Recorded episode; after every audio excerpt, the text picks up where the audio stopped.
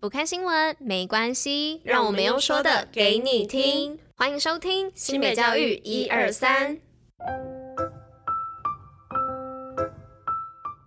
Hello，大家吃饭了吗？我是珍珍，我是拉拉，大家午安，午安。今天是五月十号，礼拜三，新美教育一二三的第两百六十九集，同时也是第三季的第八十集哦。昨天才讲到天气有点微凉，然后就是有点阴天的感觉，就是今天早上直接变大太阳，我看到那个太阳的阳光，我都傻眼了。没有错，但今天的日夜温差还是蛮大的。对，晚上有可能会有机会到十八度，甚至更低哦。那白天最高温呢，大概会到二十六度哦，体感温度可能会在更高一点，可能到二十七度、二十八度。那大家出门的时候要记得带一件外套哦，避免日夜温差太大，然后大家会感冒。那我们接着就进入今天的活动与新闻啦。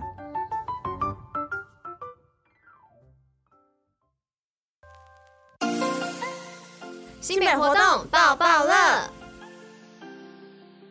那今天活动报报要来报什么呢？是要来报新北市国际语文竞赛东南亚语文组六月一号开始报名。那新北市各级学校国际语文竞赛东南亚语文组呢，将于六月一号起报名到三十号哦。那有越南、印尼、泰国、柬埔寨、缅甸、马来西亚、菲律宾等七域。那分团体朗读及团体歌谣两组。那各组的特优队伍呢，将获得最高新台币三千元的礼券哦。那邀请教师、学生、家长共襄盛举，展现东南亚语的学习成果。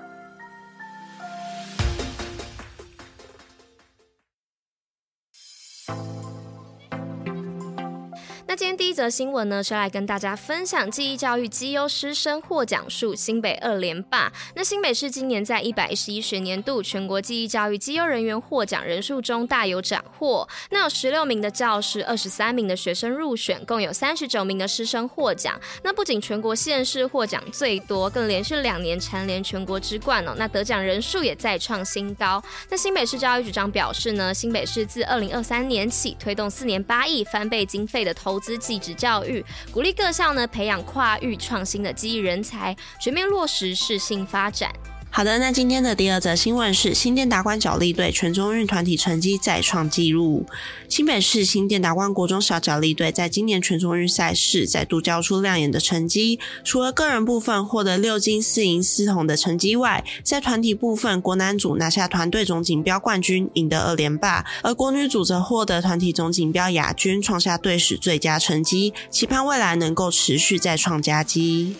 那再来第三则新闻呢？是普通班学生踢出惊奇，逐为全国甲组足球获亚军。那教育部体育署呢，在上个月举办一百一十一学年度中等学校十一人制的足球联赛，那于新庄田径场及辅仁大学足球场进行比赛哦。而其中来自新北市淡水区竹围高中国中部的普通班学生组成的男子足球队呢，在这一场中等学校足球联赛当中踢出大惊奇哦。那过去从来没有踢进四强，今年。不仅首度踢进四强，更拿下学校有史以来最好的亚军成绩哦。那教练洪传凯呢，表示期盼未来能有更多的新血加入，那为接下来的各种联赛呢，朝向冠军目标来迈进。好的，那今天的最后一则新闻是新北之光新市国小黄品佳全小运夺女子全能运动金牌。一百一十二年全国小学田径锦标赛于日前闭幕，新北市新市国小黄品佳缔造一百公尺十三点三七秒，跳高一百四十九公分的突出成绩，为新北市夺下睽违已久的女子全能运动金牌。新北小将在赛前集训的时候，历经期中考、各校运动会等因素，仍以绝对的信心展现坚强实力，正面迎接各县市对新北联霸的挑战。虽然面对的是更强大的对手，但选手们仍以优秀的成绩展现出训练许久的成果。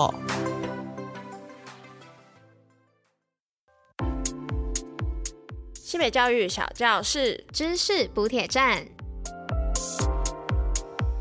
好的，那今天的知识补铁站要来跟大家分享，北极熊的毛发原来是透明的哦。那黑猫是黑色，白猫是白色，那北极熊的毛发是什么颜色呢？白色。no no 不是白色哦，北极熊的毛发是透明的。那这种毛发呢，是由一些中空的毛细管和较细的纤维组成的哦。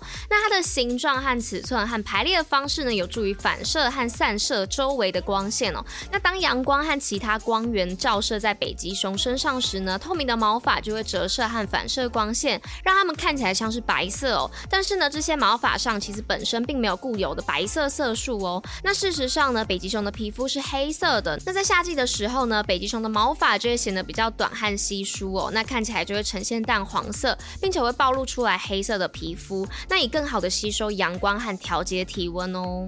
好的，那以上呢就是我们今天的知识补铁站。那今天的新北教育一二三第两百六十九集也到这里了，我们明天见，拜拜，大家拜拜。